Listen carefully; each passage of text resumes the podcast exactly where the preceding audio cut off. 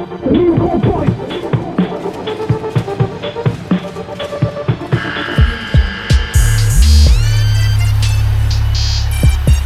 Francisco à 3 points Oh c'est incroyable ce que nous fait Barbich, Kamagat, Bégarin, le petit jeu à 3 désespoirs parisiens. Décidément la jeunesse prend le pouvoir à Paris.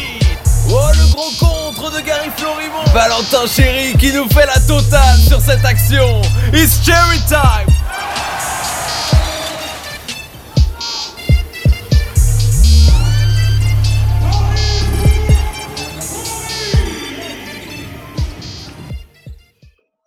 Bonjour à toutes et à tous et bienvenue dans Paris Basketball on Air. Aujourd'hui, on est ensemble pour faire le bilan de la saison euh, du Paris Basketball qui s'est arrêté euh, il y a deux mois. On va euh, couper ce bilan en deux parties. L'épisode du jour qui va être consacré au bilan collectif du club et le prochain qui sera consacré à un bilan plus individuel sur chaque joueur. Alors aujourd'hui, pour m'accompagner, j'ai une équipe, une équipe de choc, les réguliers, on va dire, avec Samuel Zaguri et Lilian. Bonjour les gars. Salut, Flavien, salut à tous. Alors, euh, ce que, euh, avant de démarrer, je vous rappelle nos réseaux sociaux déjà pour vous tenir un peu au courant de l'actualité du club. Alors, c'est Paris Basketball on Air sur Facebook, Paris B-8 on Air sur Twitter. Et du coup, on va, on va plutôt, euh, on va démarrer sans plus attendre ce, cette, cette, émission, ce bilan collectif avec vous, messieurs. Yo yo yo, ici c'est ton bouc d'Andiguel pour Paris Basketball en air. C'est là que ça se passe si tu veux l'actu, cousin. Si, si. Et donc, on démarre, euh, on démarre ce bilan. Alors, dans l'attente de la décision de la LNB qui devrait arriver euh, le 27 mai euh, prochain, c'est selon les informations de l'équipe, on a décidé de, faire ce, de dresser ce bilan. Alors, Paris qui a terminé dixième de Pro B avec, avec 11 victoires et 12 défaites, qui est à une petite seulement victoire des playoffs, on va en reparler tout à l'heure, a une saison coupée en deux. Une première partie où les Parisiens connaissent une, une peine au démarrage avec seulement une victoire sur les six premiers matchs de championnat et on a trouvé une équipe qui, avait, euh, qui manquait de, la de régularité. Euh, ils débutent la saison euh, tout 2019 pardon, avec 4 victoires et 8, et 8 défaites. Ils sont classés 16e à, la fin de l'année. Et puis, il y a eu un, renouveau de l'équipe. On va, on va de toute manière en, reparler tout au long de l'émission. De cette équipe parisienne qui, en 2020, s'est affirmée, qui a gagné 7 matchs, qu'on n'a perdu que 4, et qui, sur le, classement de 2020, et, termine, termine 5e. Donc, une, une, une, très belle remontée pour, pour Paris. Ce qu'on va faire aujourd'hui, qu'on a défini quatre thèmes qu'on va développer. On, va, définir, on va développer la, défense, l'attaque, la gestion euh, des matchs euh, par l'équipe et la capacité de, l'équipe à performer à l'extérieur. Et messieurs, on, démarre tout de suite euh, avec la défense. Paris qui, qui souhaitait en début de saison développer cet axe, en faire une priorité, en faire une force. juste ma première question, est-ce qu'ils y sont arrivés tout simplement? Lilian, pourquoi pas? Bah, Comme tu l'as dit, Flavien, le, l'équipe a manqué de régularité cette saison et ça s'est vu dans sa défense. la défense a complètement, euh, s'est complètement mis en place au fur et à mesure de la saison, notamment à partir de, 2020. Et euh, donc, ça ne se ressent pas forcément dans, les statistiques. Paris est la 12e défense du, championnat cette saison. Et euh, l'idée de coach Pratt était, simple c'était de défendre fort pour permettre à, l'équipe de récupérer les ballons et ensuite de courir en contre-attaque pour obtenir des paniers faciles. Donc, ça n'a pas pu se réaliser forcément à tous les matchs parce qu'en même temps, Paris était basé sur une, attaque, sur une défense assez agressive. Euh, ça se ressent notamment au niveau des interceptions et des comptes. Paris est, l'équipe qui comptabilise, est l'une des équipes qui comptabilise le plus d'interceptions et de contre. Mais en même temps, ces risques pris en défense, bah, ça se paye parfois. Euh, au bout des 24 secondes, Paris défendait bien 20 secondes, mais les quatre dernières secondes, c'était pas forcément, il y avait un peu de relâchement. Pareil au niveau du rebond, c'était pas forcément assez consistant pour une équipe qui se voulait aussi défensive.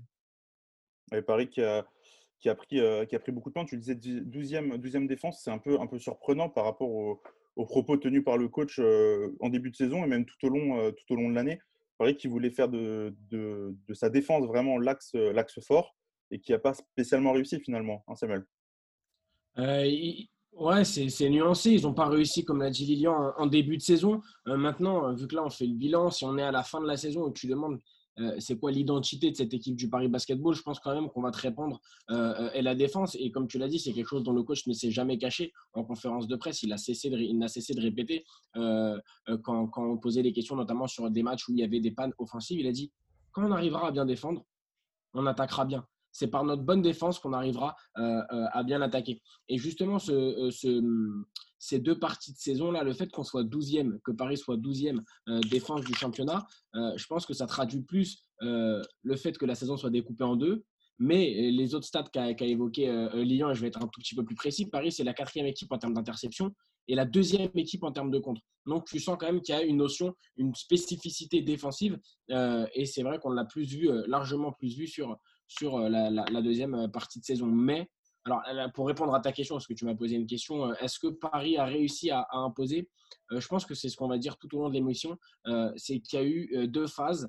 Il y a eu la phase d'apprentissage de, voilà, on vit en groupe, euh, on, fait nos erreurs, on fait nos, euh, nos conneries. Et je pense que euh, passer la, la trêve, Paris a réussi pour le coup à, imprégner, à imprégner sa, sa patte défensive. Justement, il y a des, grosses victoires. Je, Lilian, je te passe la parole après. Il y a des grosses victoires, notamment à l'extérieur, à Antibes, où ils prennent que 54 points.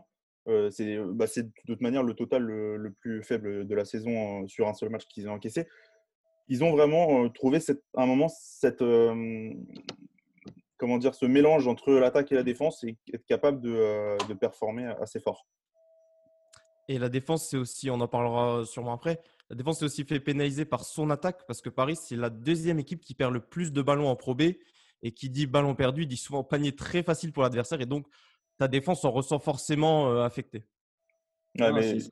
Ça, c'est clair. C'est clair que quand tu repenses au match, euh, il y a beaucoup, beaucoup de points encaissés. Je ne sais pas si on peut vraiment comparer par rapport aux autres équipes, mais il y a beaucoup de points bêtes encaissés sur, euh, sur perte de balles et transition euh, et contre-attaque. Au niveau de. Est-ce que vous trouvez que l'effectif était cohérent au début de saison sur justement cette envie de développer de la défense?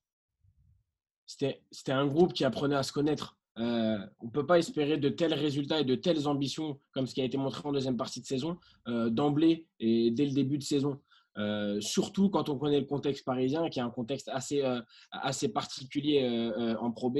bah voilà, il y a l'effectif comme la saison, il est divisé en deux. Tu as les jeunes et tu as les vieux, entre guillemets, même s'il y en a qui se situent en plein milieu. Mais voilà, fallait intégrer Milan Barbic, Ismaël Kamagaté et Johan Bégarin à l'effectif, leur apprendre euh, cette rigueur, qu'elle soit défensive ou même plus globale.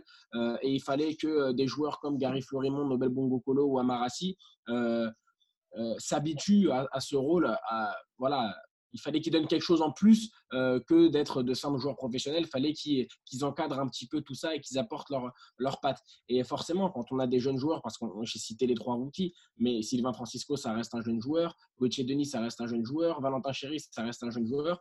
Euh, c'est des joueurs qui, qui ont encore des, défauts et des lacunes qu'il faut corriger petit à petit. Et je pense que c'est vraiment ce qu'on a vu sur cette première partie de saison, même si, même si le coach le dit souvent, euh, elle aurait pu ne, être moins catastrophique que ce qu'il n'en paraît parce qu'il y a eu beaucoup de matchs serrés. Il y a eu beaucoup de matchs. Pour compléter peut-être Samuel, revenir sur ta question sur les est-ce que le Paris avait les armes pour défendre? Eh ben, Au niveau du personnel défensif, en tout cas, je trouve que oui, on avait beaucoup de, on avait des, des joueurs très athlétiques comme euh, Francisco, comme Kamagaté qui s'est révélé cette saison. On avait des joueurs euh, également très puissants. Euh, comment? Même Bégarin qui est venu. Bégarin, mais on avait des joueurs aussi puissants à l'intérieur comme Florimont, Chéri, des joueurs qui ont l'habitude de la prober en plus. Donc à ce niveau-là, je pense que Paris avait vraiment le personnel défensif. C'était juste, comme l'a dit Sam, c'est l'apprentissage, le temps que tout se mette en place pour qu'ensuite il puisse avoir une cohérence défensive. Et, à l'inverse, on va peut-être passer sur, sur le deuxième thème, sur, sur la partie offensive. Qu'est-ce que vous avez pensé un peu de, cette, de la manière dont Paris a attaqué toute l'année? Il faut que je retrouve mes, statistiques. Paris qui, voilà, qui est la septième attaque du championnat avec quasiment 80 points marqués par rencontre. Voilà, est-ce que comment on a Paris a attaqué selon vous? Est-ce que ça a fonctionné? Est-ce que, enfin, tu disais Lilian aussi, c'est un peu lié à la défense? Ouais, c'est lié à la défense parce que Paris voulait justement bien défendre pour ensuite courir et utiliser, on le disait, les qualités athlétiques de, de ces joueurs avec, tu l'as dit, Bégarin, mais il y avait aussi Francisco qui est un fort joueur de transition, même Nobel, c'est un joueur qui adore obtenir des points faciles sur transition. Et ben, le gros problème de Paris, ça a été son, spacing, tout simplement. On était, et on l'a vu avec le retour de Dustin Sleva qui a fait un bien fou dans ce secteur-là, c'est que Paris était incapable de mettre des trois points en dehors d'un Gauthier Denis, en dehors d'un Nobel Bunkolo qui a eu beaucoup de mal avec son shoot cette saison.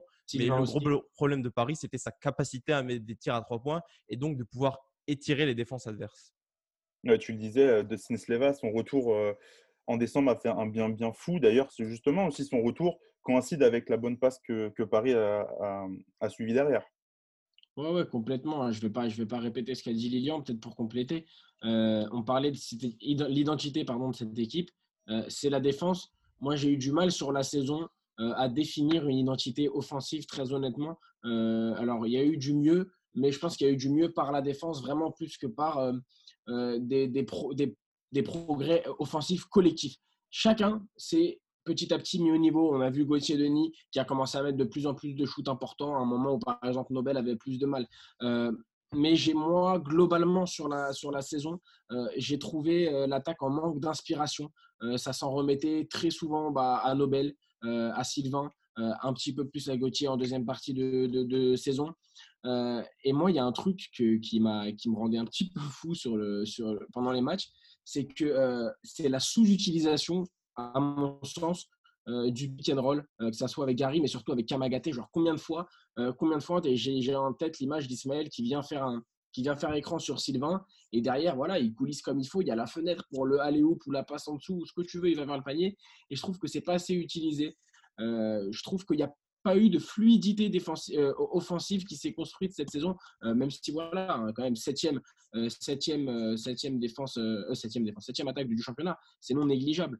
Mais par rapport à la défense, moi je trouve qu'il y a encore, c'est l'axe d'amélioration principal cette identité offensive. Bah, sur l'identité offensive aussi, moi, ce que je rajouterais, c'est que Paris a eu du mal déjà à trouver un, deuxième meneur dans, son effectif. C'est arrivé très tardivement avec Marquez Haynes qui est arrivé à la 20e journée. Quelque chose qui, euh, qui... Enfin, Francisco a mené, a mené quasiment toute la saison seul la- l'attaque parisienne. Peut-être que ça aussi fait partie des, euh, des problèmes qui, euh, qui font que l'attaque parisienne n'a pas été incroyable, on va dire ça comme ça. Et, euh, pour moi, vra- vraiment, je trouve que l'effectif a été construit trop, trop tardivement pour permettre ce que l'attaque soit développée de manière, euh, d'une bonne manière, on va dire. Ouais, tu as tout à fait raison, parce que dès que Sylvain sortait, euh, se mettait sur le banc ou qu'il avait juste un moment de moins bien dans le match, mais il n'y avait plus vraiment de solution derrière pour porter le ballon. Euh, Nobel Bungukolo, c'est davantage un scoreur plutôt. Il va pas pouvoir créer pour les autres réellement. Et euh, c'était beaucoup en demander à Milan Barbic de, de créer euh, pour les autres, vu que ce n'était pas forcément son rôle prévu au début de la saison. Donc, il l'a pas super dès mal fait. Sylvain sort. Comment? Il Ouais. l'a pas, sur- pas super mal fait en plus, franchement. Non, il l'a pas super mal fait, mais bon, c'était déjà euh, sur ces 15 minutes qui étaient inespérées au début de la saison, c'était déjà beaucoup.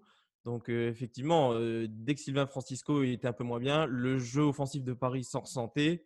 Et, et je pense que, comme tu disais, l'effectif s'est construit tardivement, mais c'est parce qu'aussi les dirigeants voulaient trouver le joueur idoine un peu à mettre à côté de Sylvain parce qu'on ne voulait pas en même temps prendre un nouveau joueur et risquer de faire baisser son temps de jeu ou risquer de faire baisser son influence. Donc c'était un peu compliqué de, trouver ce joueur idéal.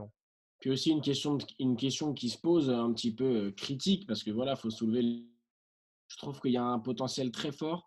Euh, j'ai trouvé, j'ai trouvé que quelquefois, euh, il y avait tellement pas de solution que trop souvent, Gary s'est retrouvé à jouer des 1 contre 1 au poste où il partait très loin, ce qui n'est pas forcément euh, euh, sa spécialité. Euh, je pense que ouais, ça manque, ça manque d'automatisme et de, et de système. Et puis, euh, moi, ce que, ce que je rajouterais, euh, c'est qu'on a, tu, vous le disiez tout à l'heure, c'est que Nobel Bunkolo a eu pas mal de, euh, passages à vide sur, euh, sur sa saison, euh, sur des gros matchs où il, pouvait, il pouvait être euh, très mal à l'aise avec son tir, ça rentrait pas du tout. Et à l'inverse, il y, a des- il y a des rencontres où c'était dans ce sens-là, avec, ce- avec un Nobel pas, euh, pas adroit, et Paris qui, comme, qui gagnait, Paris qui collectivement montrait des, des choses beaucoup plus intéressantes que lorsque ça passait en ISO sur, euh, sur, sur Nobel. Je sais pas ce que, ce que Ouais. vous, vous en, Ah vous non, en si, si, c'est vrai. En plus, je, alors je sais plus contre qui, j'ai du mal à retenir exactement quel match, mais je crois qu'il y a un des matchs où on fait, bah, je crois que c'est le meilleur match de la, le meilleur match de la saison parisienne. Euh, je crois que Nobel, il finit genre quand? Contre Nantes, où il y a un Paris gagne plus 25. Peut-être contre Nantes, je crois qu'il y a Juan qui met 12-13 points, tout le monde a beaucoup de points, et puis Nobel, bah, finalement, il finit à, à 8 ou entre 8 et 12, il est pas super, euh, il se fait pas ouais, ouais, super remarqué. C'est sûr qu'on avait senti sur ce match-là, euh, et ouais, c'était ce match-là, je crois que c'était Nantes, où euh, en conf de presse, je me rappelle, on avait dit, euh, on n'a jamais vu chaque joueur être au top de sa forme comme aujourd'hui, parce que tout le monde était dedans. Et c'est pas Nobel qui avait été moins bon, c'est juste Nobel qui avait qui avait su s'éclipser pour laisser aussi briller les autres. Et collectivement, je crois que c'était le match le plus intéressant euh, quand tout le monde était impliqué. Et, ça, et ça c'est en lien avec ce qu'on disait juste avant, où des fois, bah, quand ça repose trop sur, euh, sur Nobel, euh, tu rentres dans une habitude à, toujours laisser les mêmes scorer, etc. On va, on va passer au point d'après, si vous le voulez bien. On va passer sur la gestion des matchs. Paris qui a eu une saison un, peu, un, peu en folie de, cette, de, ce, de ce point de vue-là, des, des, matchs avec beaucoup, beaucoup de rebondissements. Sam, je me souviens qu'on a, on a commenté pas mal de matchs où, on s'est dit, bah, il y, a, moins 20, il reste, il reste 15 minutes à jouer dans, dans le match, c'est foutu. Et petit à petit, pareil, qui, qui, grappillait, qui grappillait son retard, qui parfois gagnait des matchs. Est-ce que pour vous, ça, cette gestion des matchs, comment Paris pour vous l'a, abordé tout au long de l'année? Qu'est-ce qui a fait que ça a été une équipe un peu bah, très forte sur, certaines périodes et puis vraiment très en dessous sur d'autres? Bah, C'était notamment les entames de match qui étaient souvent très mauvaises. Souvent, Paris, on a l'impression que Paris était tout simplement encore au vestiaire quand le, buzzer retentissait. Et bah, c'est lié au fait du, au sujet qu'on abordait précédemment, c'est que le fait qu'il n'y ait pas de deuxième ball derrière Francisco, et ben ça, ça participait également à cela. Mais il n'y avait pas que ça. Il y a aussi, je trouve qu'on a souvent souligné cette année l'homogénéité au niveau de entre jeunesse et expérience, mais elle n'était pas forcément visible au niveau des postes. On avait beaucoup de jeunes joueurs sur les postes extérieurs, avec Francisco, Barbidge, Bégarin. Et, et à contrario, on a beaucoup d'expérience sur les postes intérieurs avec Gary et Amara notamment. Mais il n'y avait pas forcément ce poste 1 gestionnaire, vétéran qui peut savoir euh, euh, calmer le rythme d'un match quand ça s'emballe, par exemple. Euh, Sylvain a souvent tendance à accélérer le rythme d'un match à peu près tout le temps et ses, ses coéquipiers ne sont pas forcément capables de suivre. Et donc ça, ça, a manqué. Et avant de laisser la parole à Sam, Sylvain le soulignait notamment quand il y a eu l'arrivée de Marquis Haynes, ça a un peu changé pour lui parce que ça lui a permis d'avoir un mentor derrière lui qui peut lui donner des conseils au-delà de l'aspect hors terrain, mais qui peut lui donner des conseils vraiment euh, sur les spécificités du poste de meneur, comme euh, comment gérer un pick and roll, comment servir euh, un coéquipier dans une bonne situation. Et, c'est ce qui a notamment impacté Paris. C'est cette gestion des matchs, elle était, elle n'était pas de la faute de Sylvain Francisco, mais le fait qu'il soit, qu'il se retrouve souvent esselé, bah, ça a impacté Paris en général. Je ne vais, pas, je vais pas revenir. Hein. C'est exactement tu as traduit exactement ma, pensée. Peut-être pour ajouter un autre truc, il y a cette gestion des matchs, tu as parlé des, rebondissements et, souvent Paris était mené et revenu plus que Paris menait et, s'est fait revenir, je, trouve. Euh, mais euh, ça traduit deux choses, une bien, une moins bien. Euh, bah, c'est une équipe qui ne se laisse jamais vaincue, peu importe, euh, peu importe où on est dans le match, donc ça c'est bien. mais ça traduit aussi bah, forcément un investissement dispersé sur la rencontre, un problème de concentration qui, qui s'est traduit par tout ce que vient, par tout ce que vient d'évoquer, d'évoquer Lilian. Et puis justement, pour ah. cette c'est justement J'avais juste un exemple que j'ai oublié de. Un exemple qui traduit cette, euh, cette, voilà, cette, concentration, alors qu'on a plus. Ces, ces troubles de concentration qu'on a plus vu en, en, première partie de saison. Euh, je ne sais pas si vous vous rappelez, enfin, si je pense que vous en rappelez, il y a eu une série terrible en début de saison, une série de huit matchs, toutes compétitions euh, confondues, quand tu prends Leaders Cup et Coupe de France confondues, sans gagner, dont cinq de suite en championnat. et quel match met fin à cette, à cette, à cette disette? C'est une superbe victoire à domicile contre Saint-Quentin, 97, 81, on leur met plus 18, quelque chose dans le genre. Donc tu te dis, voilà, voilà un match qui va donner, qui va faire plaisir et qui va peut-être, bah, sûrement, qui doit les remettre sur de bons rails. Le match d'après, le match d'après Saint-Quentin, ils, vont en prendre, ils vont en prendre 22 à Denain, ah plus 22.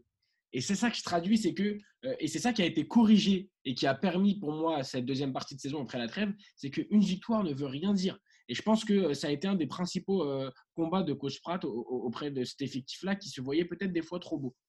Est-ce que ce n'est pas aussi la, jeunesse de ce groupe qui, qui était aussi à la, cause de cette irrégularité et qui a aussi, qui, plus la saison avançait, c'est réduite cette, cette irrégularité. Pareil qu'il était beaucoup plus concentré sur la longueur dans les matchs aussi parce que les jeunes avaient beaucoup plus d'expérience, ils avaient déjà pris du galon en, jouant, déjà en Pro Ouais, et puis ça se voyait aussi en début de saison, dès que les jeunes faisaient une erreur, ils étaient directement mis sur le banc pour euh, coach Pratt voulait leur faire prendre conscience que c'est qu'ils faisaient des choses qu'ils devaient plus refaire. Et au fur et à mesure de la saison, ils ont tous eu des, du temps de jeu en hausse. À part Bégarin qui a eu un moment quand il est parti aux États-Unis, bon ça s'est compris, il a eu une baisse de son temps de jeu, mais sinon Kamagaté, il n'a fait qu'augmenter, son temps de jeu n'a fait qu'augmenter au fur et à mesure de la saison, il était de plus en plus essentiel pour Paris. Et, oui, ça c'est en fait un peu la saison, c'est la saison en demi-teinte de Paris s'est retranscrit un peu dans nos rookies où on a vu leur évolution comme la, saison de Paris a évolué. Et puis la saison de Paris qui s'est. Euh, Globalement, on, on parle de gestion de match. On, on- si moi, je, pense je pense qu'on va, on va partir sur le quatrième thème, sur, sur les, les gestions justement de- des- des matchs à l'extérieur. Euh, il y a une saison qui est coupée en deux et qui, je pense, euh, vraiment. Samuel, tu as peut-être quelque chose à. Ouais, juste, alors vu que tu as dit qu'on passait au quatrième thème, un dernier truc sur la gestion des matchs avant de passer juste peut-être euh, au match à, à l'extérieur. Euh, dans la gestion des matchs, il y a aussi pour moi la gestion des fins de match. Euh, et je trouve que souvent, le money time, euh, il a été mal géré. J'ai quelques exemples chiffrés. Après, je te donnerai d'autres exemples plus, euh, plus sur le jeu. Euh, bah, il y a Quimper. il y a- Enfin, pour te montrer- je vais t'énumérer pour te montrer que ça s'est trop souvent joué à rien en notre défaveur. À Quimper, 71-68 pour Quimper. À domicile contre Souffle, on se rappelle de 100 francs manqué de Gary qui permet l'égalisation, mais qui traduit aussi avant des choses qui n'avaient pas été faites comme il le fallait. À domicile contre, contre Vichy-Clermont, euh, tu perds que plus 3, mais euh, il y avait- il y avait la place pour aller chercher un résultat, sans parler des deux prolongations à la maison, pas celle, euh, je ne sais plus où c'était, où il y a eu une petite, euh, petite euh, d'arbitrage, mais les deux prolongations à la maison contre Bois et Nancy qui ont vraiment été très mal négociées. C'est-à-dire que dès que Paris, je trouve, moi, que dès que Paris est en fin de match, alors il y a eu des fins de match bien gérées où il fallait revenir, où Sylvain ou Gauthier ont mis les shoots qu'il fallait. Moi, mais j'ai trouvé que trop souvent, dans les fins de match, euh, bah, justement, on se laissait un petit peu prendre par, par la pression et on se retrouvait à ne pas respecter les systèmes et ce n'était pas les, les, les bons, les bons joueurs qui prenaient les bons shoots. Je ne sais pas si vous êtes d'accord avec moi. Mais euh, Si, si, moi, dans- je dans- dans- si un- à, à 1 minute 30 de la fin, tu dois mettre un shoot important, euh, ça peut pas être Gary qui le prend au bout des 24 secondes un petit peu euh, à l'arrache, tu vois ce que je veux dire? Ouais, et puis même Paris. Après, pour euh, juste peut-être contrebalancer ce que pour conclure sur le point que Sam a évoqué, c'est comme tu l'as dit aussi, le mal était aussi fait avant souvent. Parce que quand tu es à moins 15 et que tu fais un run pour revenir à égalité, et ben souvent tu as déployé beaucoup d'efforts pour y arriver et tu manques un peu de lucidité dans le money time et, euh, et donc forcément tu t'en penches, euh, enfin forcément tu. Et les money time mal gérés, les trois prolongations que Paris a jouées cette année, les, trois, les trois ont été perdus. Donc euh, ça, ça montre déjà un peu ça. On passe sur les, sur les matchs à l'extérieur. Je le disais, euh, c'est cette saison Paris qui, euh, on l'a dit, il y a une saison coupée en deux. Il y a eu la première partie euh, vraiment pas bonne, où Paris était de toute manière, au début de saison, bah voilà, on, parlait d'une équipe qui, visait la montée, ou du moins qui visait les, playoffs, qui était 16e à la fin 2019. Et, Paris qui a commencé à se relancer, notamment grâce à ses rencontres à l'extérieur. Comment vous, vous avez vécu ces matchs-là? Je sais qu'on a eu des. En, en première partie de saison, moi je me souviens de- du match contre, c'est contre Nantes, où, euh, Paris est 25. du début à la fin euh, mené, euh, complètement malmené. Paris qui n'a pas la tête du tout dans le match. Et je sais pas, euh, à l'inverse, en 2020, il y a eu des, des grosses performances à l'extérieur. Évreux, moi, pour moi, c'était la plus solide. Ou Antibes, on l'a dit, qui au Paris prend peu de points. Comment vous avez, comment vous analysez un peu ces, ces rencontres à l'extérieur, Paris qui presque même plus solide à l'extérieur qu'à domicile? Moi, moi, je vais être honnête, je croyais au début de saison qu'il y avait un vrai problème de, de concentration, que les joueurs ne voulaient pas aller jouer à l'extérieur, que les joueurs se sentaient bien à la maison et que c'était là qui, qui fournissaient leurs meilleures rencontres. Parce que quand tu voyais vraiment le contenu euh, de ce qui se faisait à l'extérieur, tu les sentais ailleurs. Euh, je trouvais limite, ils faisaient, euh, figure de office de présence et, c'est tout. Et, je pensais que ça allait être un problème qui allait porter préjudice euh, sur la fin de saison. Euh, mais finalement, de la même manière qu'ils ont redressé la barre en deuxième partie, en fait, c'est vraiment le, fil conducteur de cette émission-là, c'est la trêve et c'est cette adaptation, cette, euh, ce vivre ensemble qui a duré. Euh, ils ont appris à se connaître, ils ont appris à jouer ensemble et tu es revenu de la trêve avec des intentions différentes. Et ça, se confirme aussi, selon moi, pour les matchs à l'extérieur parce que euh, moi, j'y croyais pas. J'y croyais pas à un tel changement, un tel changement de visage à l'extérieur. Je trouve qu'après, c'était aussi sur le début de saison, c'était En fait, à l'extérieur, on avait le reflet de Paris à domicile, sauf que quand tu es à l'extérieur, tu n'as pas forcément l'appui du public qui peut te permettre que quand tu mets 2-3 paniers de suite, tu as l'adrénaline, tu commences à t'enflammer, tu commences à prendre confiance en toi. À l'extérieur, c'est beaucoup plus compliqué de, prendre confiance en soi et de, se remettre dedans. Après, par exemple, si tu as fait une, mauvaise première mi-temps, eh ben à l'extérieur, c'est difficile de s'en relever et de, et de regrappiller l'écart. Donc, ouais, mais après, c'est, dans la, c'est aussi dans la tête, c'est une question de professionnalisme et de, et de, et de concentration. Un, joueur professionnel, évidemment, qui va se sentir plus à l'aise à, à, à domicile, j'allais dire à l'intérieur, à domicile, mais il doit être capable de garder la tête froide à l'extérieur. Et je trouvais qu'en première partie de saison, euh, c'était vraiment arrivé trop rarement. Ouais, Paris, qui, euh, on en parlait un peu, Lilian, euh, juste avant cette émission. Paris qui, à domicile, marque quasiment 85 points par match, ce qui est largement au-dessus de sa moyenne. Et à l'extérieur, au, complet, au complet changement de visage, 74 points marqués par match. Donc il y a moins 10 points, moins 10 points d'écart entre. Vraiment, moi, pour moi, j'ai trouvé qu'on a, que le vrai visage que Paris voulait montrer en début de saison l'a beaucoup plus montré à l'extérieur qu'à domicile, c'est-à-dire capacité à défendre et à, et à, pouvoir vraiment prendre peu de points, peu de paniers et, et fermer vraiment l'accès au cercle. Bah pour moi, en fait, à l'extérieur, Paris s'enflammait beaucoup moins, en fait, était beaucoup plus on parlait de concentration, ils étaient beaucoup plus rigoureux dans leur match euh, et à domicile. C'est sûr qu'avec l'appui du public, il y avait souvent des actions très spectaculaires, mais des fois, tu oubliais de faire le repli défensif euh, ou, ce genre de choses, où on oubliait son attaquant, son attaquant dans le corner. Donc, toutes ces, on trouvait une équipe de Paris beaucoup plus. On parlait, voilà, c'est un peu le fameux le terme concentration de cette émission, mais c'est vraiment ça. Je trouvais une équipe de Paris beaucoup plus concentrée à l'extérieur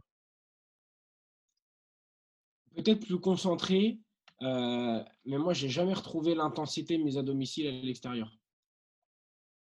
Jamais? J'ai jamais senti, euh, enfin, au début de saison, je parle de vraiment cette première partie de saison, euh, cette volonté d'étouffer l'adversaire, je ne l'ai jamais retrouvé. Non, bah, à, domicile, c'était le mot d'ordre de toute manière, de, du moins sur les périodes de temps forts si tu as une identité d'équipe, tu dois, tu dois l'avoir sur, euh, sur toute la saison. Quoi. Oui, mais est-ce que Paris a étouffé beaucoup d'adversaires cette saison? C'est aussi ça le. On a rarement dominé un match de la première à la 40e minute. Non, mais dans tous les cas, euh, à part, pour moi, le, match, le meilleur match de la saison du Paris Basket, c'est le match contre Nantes. Euh, et, et à part ce match-là, Paris n'a jamais fait un excellent match du premier carton au quatrième carton. Tu vois ce que je veux dire? Donc, mmh. non, Paris n'a jamais, à part contre Nantes, étouffé ou, ou, tuer un adversaire. Mais Paris s'est déjà montré, c'est déjà montré comment dire, avec de la volonté, même s'ils n'arrivaient pas à le faire. Il y avait cette volonté d'étouffer. Et à l'extérieur, la volonté, je ne l'ai même pas retrouvée sur, sur beaucoup de matchs. Tu parles de Nantes, mais c'est aussi une, une, équipe à ce moment-là qui était en, en, grande, grande difficulté, qui perdait match sur match et qui jouait en plus la finale de la Leaders Cup quelques jours après. C'était, et qui ont gagné et qui ont gagné la, qui ont gagné la finale de la Leaders Cup après, alors que je crois que contre, contre Paris, ils ne font pas un, si grand, un si grand turnover que ça. C'est une équipe, c'est une équipe qui, qui, avait mis à Paris 24 points il n'y a, a, pas si longtemps. Et c'est une équipe qui, malgré ça, bah, a perdu, a perdu l'avantage parce que Paris a gagné plus de 25. Donc c'est quand même une performance notable. Franchement, sur le moment, moi, j'étais j'étais un petit peu bouche bée euh, devant la prestation, euh, la prestation des, Parisiens. Alors, pour un peu clôturer cette émission, voilà, la, saison se termine au bout de 23 matchs. il manque un bon tiers de la saison. il restait un, tiers de la saison à jouer. Comment vous, comment vous pensiez que la saison allait se poursuivre pour les Parisiens? Est-ce que les playoffs étaient atteignables? On, rappelle, la septième place, elle était à, à 12 victoires, 11 défaites. Paris a été à 11 victoires, 12 défaites à ce moment-là. Comment est-ce que euh, voilà, comment vous voyez un peu euh, la fin de saison des Parisiens à ce moment-là? Ah, C'est difficile d'extrapoler sur la fin de la saison, mais après ça, cet arrêt brutal, ça laisse un peu un goût d'inachevé parce qu'on sentait vraiment Paris sur une dynamique positive euh, malgré la défaite contre Blois. On va pas revenir sur l'épilogue, mais il y a eu une victoire contre Quimper, un match très serré contre Blois, donc ça laissait vraiment de, bons espoirs. En plus un calendrier assez favorable, on allait se déplacer à Saint-Quentin, on allait encore recevoir des équipes du, qui, ne jouent, qui ne sont pas en playoff. Donc, c'était vraiment. Paris pouvait vraiment croire au playoff. Donc, ça laisse un goût d'inachevé, mais en même temps, cette fin de saison, si fin de saison il doit y avoir, ça doit permettre, de, ça doit permettre à Paris de, de construire quelque chose pour l'année prochaine et de confirmer ces deux premières années du club qui, entre guillemets, sont des années d'apprentissage et, de, et la troisième année doit être celle de la confirmation, entre guillemets. Je suis d'accord avec la conclusion de Lyon. Là, là, ils ont, là, ils ont fait toutes les erreurs qu'il y avait à faire et euh, il faudra revenir avec, avec tout ça en tête pour la saison prochaine. Maintenant, pour répondre à ta question, Flav, on va reprendre le contexte. Euh, depuis la trêve, 7 matchs, 7 victoires, 4 défaites. tu joues à la suite sur 3 jours d'affilée, je crois, à domicile. Blois et Quimper, donc Blois que tu perds en prolongation alors que tu dois sûrement gagner sur un bref sur le dernier shoot et tu bats Quimper ensuite, tu relèves la tête la dynamique, euh, la concentration, la mentalité des joueurs. Il y a même Nobel qui le disait sur un live Instagram il n'y a pas si longtemps que ça, quand ça lui posait une question. Il disait Mais attends, on fonçait droit vers les playoffs. Moi, je t'ai dit qu'on allait aller en playoffs. Et, tu le sentais. C'est quelque chose que tu sentais euh, chez la mentalité des joueurs. En plus, a dit il y avait un calendrier qui était plus que favorable. Bah, déjà que 1 et 2, tu les joues plus. Euh, franchement, il y, a ce goût amer. Mais voilà, il faut, faut, faut, retenir ce qu'a dit Lilian, c'est-à-dire que ça sert de leçon toute cette saison, plutôt que de rester sur ce goût amer et de commencer la saison prochaine, si jamais ça s'arrête, en se disant Putain, on était à ça de faire les playoffs, euh, là on perd nos deux premiers matchs, on va faire une saison euh, peut-être cata, etc. Il faudra revenir avec la, la, bonne mentale. De toute manière. D'autant plus que c'était l'année 1 et l'année 1 de d'Amarassi et de Nobel.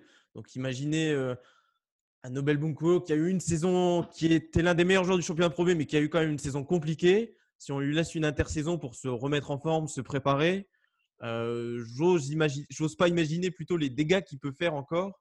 Et, euh, la, plupart des joueurs de Paris sont sous contrat, donc déjà c'est une bonne nouvelle et euh, ça va permettre de construire sur cet effectif. Et puis outre, outre l'effectif, c'est tout le projet Paris Basketball qui a grandi et il y a aussi tout ce qui est extérieur qui aide à faire grandir le projet. Et je pense que ça, ça va aussi aider les joueurs euh, euh, à, faire de, plus grandes choses parce que c'est tout un environnement, c'est tout un, écosystème, euh, que ça soit par les supporters, on voyait de plus en plus de monde, on entendait plus, de plus en plus parler du club. Et ça aussi, je pense que ça donne envie aux joueurs de, faire quelque chose. Et puis il y a cet objectif aussi en tête hein, qui, est la salle en 2022. Ouais, puis, mais de toute manière, le, comme il n'y aura pas de basket avant, avant le mois de septembre, est-ce que vous ne pensez pas que ce sera de toute manière, quoi qu'il arrive, même si la saison doit, doit se poursuivre du coup en septembre, c'est une, une, autre vraiment saison qui démarre à ce moment-là, pour le coup. Même si c'est la saison. en, fait, si la saison doit reprendre, ce sera en septembre, ouais. au minimum. Donc techniquement, en fait, il y aura une nouvelle dynamique, il y aura peut-être même de nouveaux joueurs qui seront arrivés d'ici là. Et, on, on, verra peut-être même pas forcément la même équipe qu'on a vu cette, cette année jusqu'au mois de mars. Non, non, forcément, forcément. Les joueurs, quand ils vont revenir en septembre, ils vont pas se dire on est, toujours en mars, arrêtez. Ça va être, ça va être, je pense, même plus bénéfique pour eux. C'est-à-dire qu'ils ont eu cette chance de, prendre du recul sur tout ce qui s'était passé et d'avoir ce, balotage favorable avec le calendrier, le classement et cette place en, en, playoff qui est, qui est largement atteignable. Est-ce que vous avez un dernier mot à ajouter avant de, clôturer? Non, euh... et... puis il y aura sûrement une deuxième émission qui suivra. Donc, euh, eh ben, ouais, ouais, je trouve que, ouais, ouais. Non, je trouve que c'est intéressant. C'est intéressant de commencer par ce bilan collectif et euh, avant de, de, passer, de passer plus précisément avec le cas par cas sur, sur les joueurs de l'effectif, il y aura pas mal de choses à dire aussi. Exactement, il y aura pas mal de choses. On, se retrouvera du coup la semaine prochaine pour pour ce bilan collectif. Euh, en tout cas, n'oubliez pas de nous, suivre sur les réseaux sociaux, Paris Basketball On Air sur Facebook et Paris B-8 On Air sur Twitter. Nous, du coup, on se retrouve la semaine prochaine. Messieurs, on espère que le basket reprendra euh, euh, ses droits très rapidement. Je vous l'ai dit, septembre, on croise les doigts pour, pour avant. Et on se dit à bientôt. Ciao. Salut. Bye.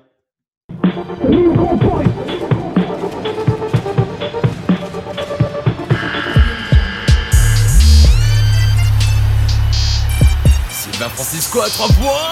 Oh c'est incroyable ce que nous fait Barbitch, Kamagat, Bégarin, le petit jeu à 3 désespoirs parisiens. Décidément la jeunesse prend le pouvoir à Paris. Oh le gros contre de Gary Florimont Valentin Chéri qui nous fait la totale sur cette action. It's cherry time